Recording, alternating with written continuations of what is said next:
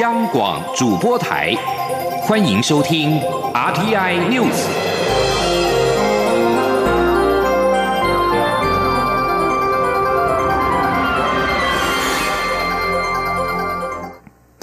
各位好，我是张勋华，欢迎收听这节央广主播台提供给您的 RTI News。二二八事件今年届满七十二周年，六十三个民间团体今天发起了第三次二二八点零纪念行动，在滂沱大雨中走上街头，呼吁台湾社会反思二二八事件。今年更邀请了青年世代撰写行动宣言，强调探究历史真相以及转型正义的工作必须一代接一代传承下去。记者谢嘉欣报道。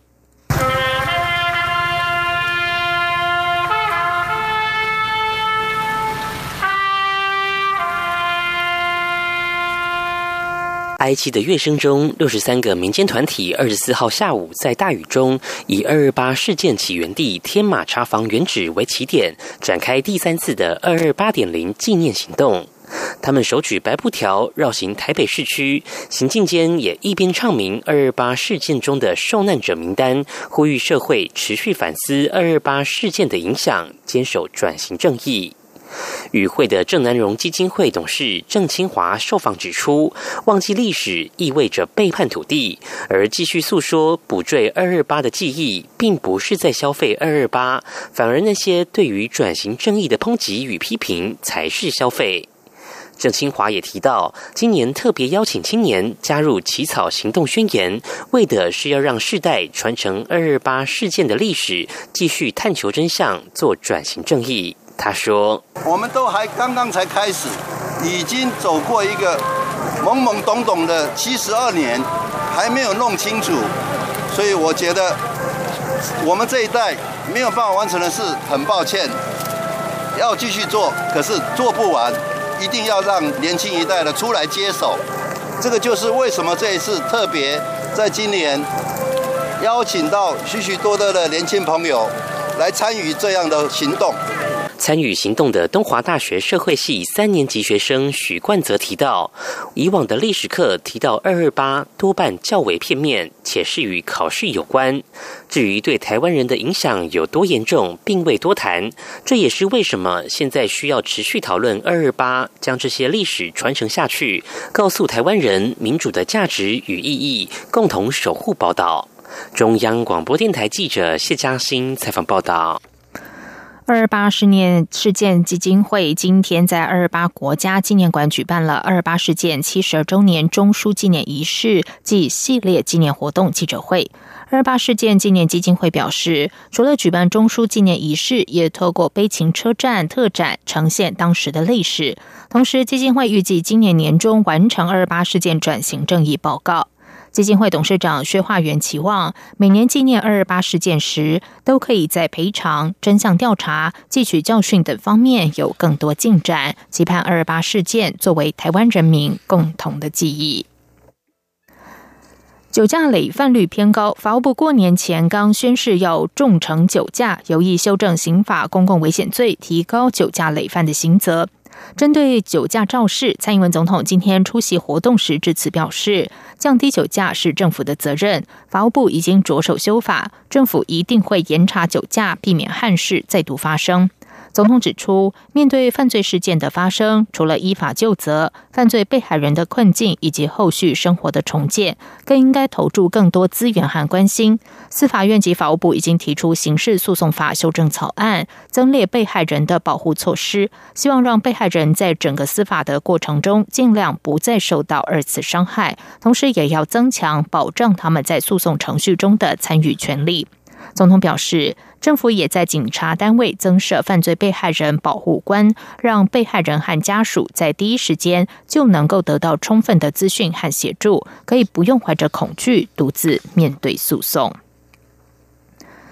继续来关心的是，受到大陆冷气团华南云雨区的影响，北部、东北部这两天陆续降雨。经济部水利局也趁着封面来袭，在水情吃紧的新竹地区水库集水区施作人工增雨。水利署今天指出，截至上午七点统计，新竹地区降雨量相当有限，只能够延缓水库放水的速度。不过，对于平地一起做灌溉，则会带来注意。记者谢嘉欣的报道。新竹地区水情不佳，目前水情灯号为代表烧紧的绿灯。由于近期有封面过境，经济部水利署也把握时机，二十三号晚间在桃园石门、新竹宝二等水库施作地面人工增雨。不过，水利署二十四号指出，截至上午七点统计，这次的降雨虽然遍及北部、东北部，甚至连台中及南投都有降雨，不过降雨量并不多，尤其对新竹宝山及宝二水库的蓄水率。帮助相当有限，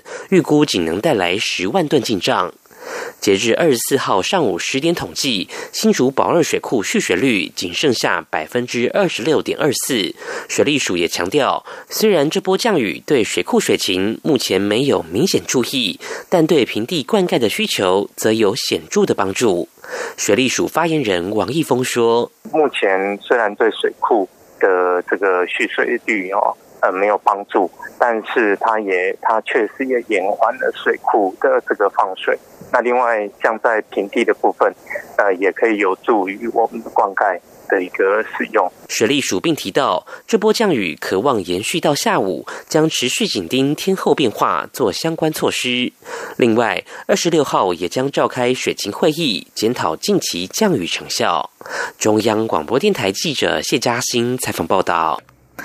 大陆冷气团发威，学霸国家公园管理处副处长郑瑞昌表示，这波冷气团的气温低，而且水汽充足。从今天凌晨起，雪山登山步道八点九公里以上陆续降雪，海拔三千五百公尺以上的雪山圈谷积雪已经超过了十公分，而且持续降雪当中。海拔位置较低的三六九山庄，则是只有下雪，没有降雪。郑瑞昌指出，今年暖冬，雪山迟到一月下旬才降下了第一场雪，创下雪山圈谷观测站从两千零九年架设以来入冬最晚降雪的记录。而今天则是第二场雪。此外，中央气象局今天表示，中午玉山观测站出现了雨夹雪，但是没有积雪，预估今天晚上还有机会下雪。明天起水汽减少，降雪的几率也会降低。在外电消息方面。美国总统川普和北韩领导人金正恩将于下周在越南首都河内举行第二次的峰会，而北韩今天也首度证实，金正恩将和川普二度举行高峰会。北韩国营的中央通信社报道，金正恩搭乘火车在二十三号的下午离开平壤，在北韩高层官员陪同下，将出席二十七号和二十八号举行的高峰会。北韩代表团成员则包括曾经参与去年六月新加坡首次峰会的高层官员，而在新加坡峰会中担任金正恩助手的胞妹金宇镇这次也会随行。越南快讯新闻网站报道，越南总理阮春福今天指示相关部门做好准备，确保各国代表团的绝对安全，不让任何的意外发生。川普和金正恩将于二十七号到二十八号在越南的河内举行第二次峰会，预计将会进一步讨论川金首次峰会所达成有关促进朝鲜半岛非核化目标的具体步骤。中国非洲猪瘟的疫情持续扩散，中国农业农村新闻部办公室今天发布，河北省保定市确认了一处养殖场已经出现非洲猪瘟死亡的病例。官方通报并没有指明养殖场的名称，也没有说明已经死亡的猪只数量。中国目前没有发现非洲猪瘟的省区只剩下新疆、西藏和海南三个地方。根据香港媒体报道，从上个月起，位于保定市徐水区的河北大武农牧集团就传出了猪场染上非洲猪瘟，不过官员当时却封锁了消息。此外，越南北部地区非洲猪瘟的疫情升温，继新安和太平二省后，海防市兽医部门近日也在当地发现了病例，成为越南全国第三个沦为疫区的省市。青年报新闻网站报道，越南农业农村发展部兽医局官员证实，已经在海防市水源县检出了非洲猪瘟疫情病毒。越南兽医局十九号宣布，首度发现了非洲猪瘟病例，成为亚洲继中国、蒙古后第三个发生非洲猪瘟疫情的国家，也是东南亚第一个发生疫情的国家。以上，央广主播台，谢谢收听。这里是中央广播电台台湾之音。